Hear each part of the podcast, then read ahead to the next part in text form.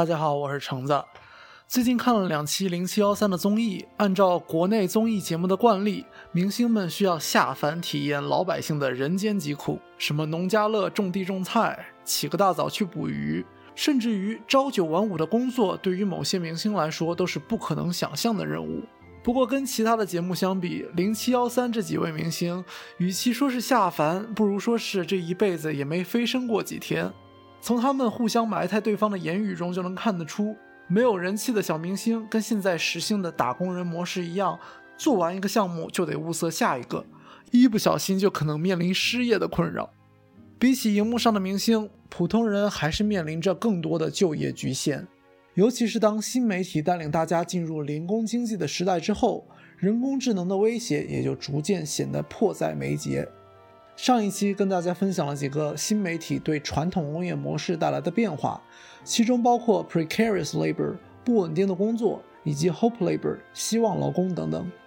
这期我们会延续上一期的话题，虽然会有一些概念上的重复，但是我会介绍几个新的词，让我们从另外一个角度更丰富、更详细的了解这些新媒体时代的工作模式。然后这次我做了一个违背祖宗的决定。跟往期不一样，我这一次没有具体的文献给大家。本期内容是根据我的教授的笔记给大家写的稿子，所以如果你查了资料，发现有什么我讲错的，也欢迎大家在弹幕和评论一起分享讨论。除了学习理论之外，这一期也可以当成一场英语课，学习几个新的单词。那么新媒体时代为何出现越来越多不稳定的工作呢？新媒体相关的工作跟以往的工作方式有什么差别？人工智能是否会取代打工人呢？先来看第一个问题：新媒体时代为什么出现这么多不稳定的工作方式？这个问题最简单了，那其实就是因为资本家想要赚钱呗。但是要详细说说的话，gig economy 零工经济是形容如今这种市场经济的一个新的概念。看《快乐再出发》的时候，我为什么会想到今天要说的这个话题呢？这就跟 gig economy 零工经济的来源有关。这个 gig 是什么呢？喜欢看美剧的朋友可能会听说过，这个俚语常常在酒吧里的驻唱歌手或者默默无闻的小乐队的嘴里出现。当一个乐队接了一场演出，他们就会叫这是一个 gig，用咱们中国人的话说，找个活干。这里给大家介绍一下零工经济的定义，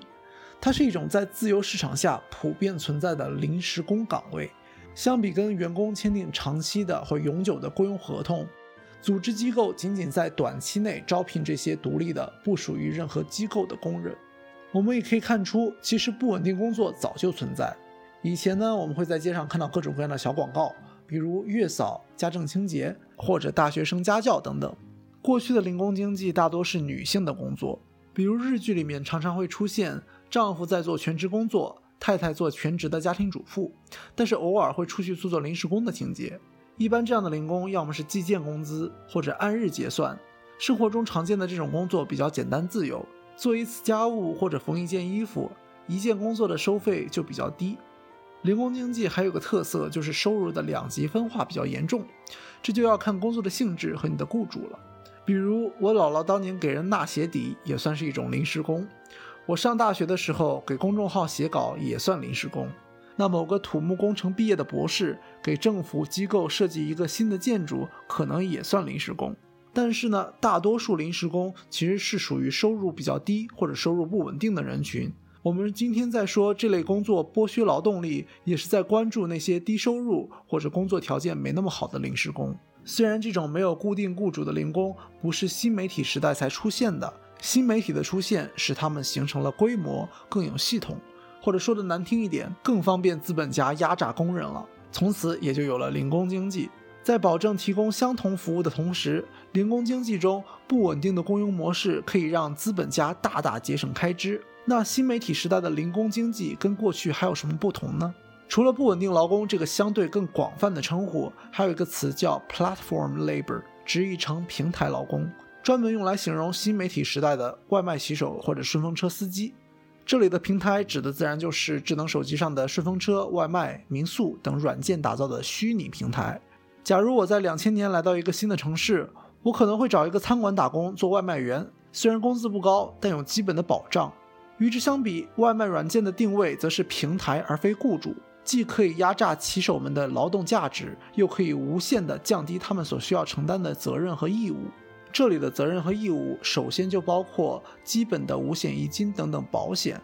如同任何社交媒体平台，外卖平台提供的也是联通的功能。普通用户在这些平台上跟商家通过外卖员建立连接，而外卖员通过这些平台和每一单工作建立连接。比起以前在电线杆上贴小广告做家教，或者在门户网站上发帖子找工作，新媒体时代的软件平台五花八门，还可以用算法来给打工人和用户推荐匹配。比如家里水管坏了，都可以在软件上叫一个高分的师傅来帮我维修。无论对于商家、打工人，还是被服务的大众，新媒体平台提供的链接之便捷是不得不说的优点。但同时，新媒体的算法也不是只有优点，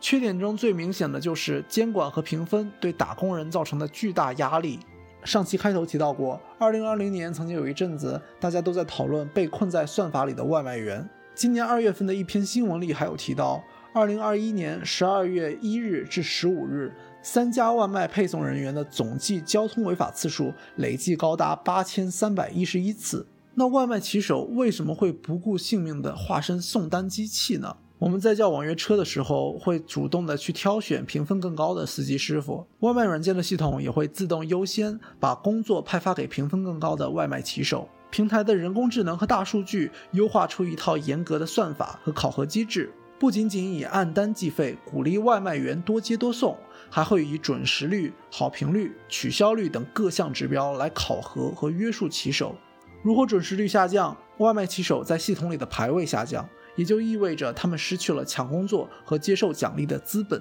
所以在多重压力的刺激之下，我们才看到高峰时期无数外卖骑手罔顾自身安全和交通秩序，在违规的边缘疯狂试探。这种压力正是系统监督的内化，从而变成了一种打工人的自我监督机制。相比工业时代的去技能化，不稳定劳工的技术要求甚至可能更低。这也就意味着网约车司机和外卖骑手承担着极大的被替换的风险。说到这个，我还想起工业革命时期，人类的工作模式也是从我们所谓的工匠精神往去技能化的流水线作业转变。如果想听我改天专门讲讲，请在公屏上打出一个又长又直的一。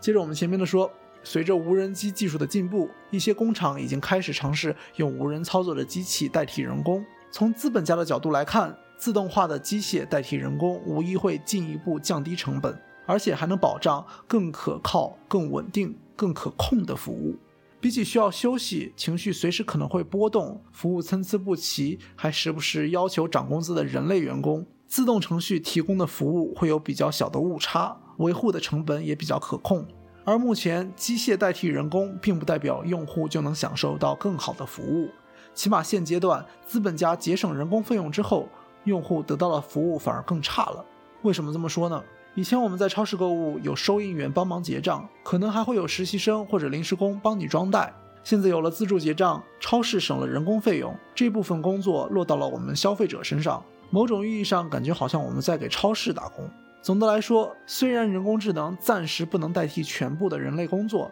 至少人类工作的许多方面已经在机械的替代下变得更有效率。好了，今天我们就先聊这么多。我是橙子，一个新人 UP 主，目前在加拿大读传媒学的博士项目。我计划在这个频道里做一系列传媒学基础理论的解读视频。如果你是传媒学新生，希望这些内容能够帮助你适应我们这个专业。如果有什么你们想要我解读的作者或者理论，请通过评论和弹幕留言分享。因为我在业余时间做这个账号，而目前主要做大一的理论，所以能够做的内容比较有限，请大家见谅。下一期我将会跟大家聊聊不同类型的广告，期待的话，请不要吝啬你的关注、点赞和收藏。我们下期再见。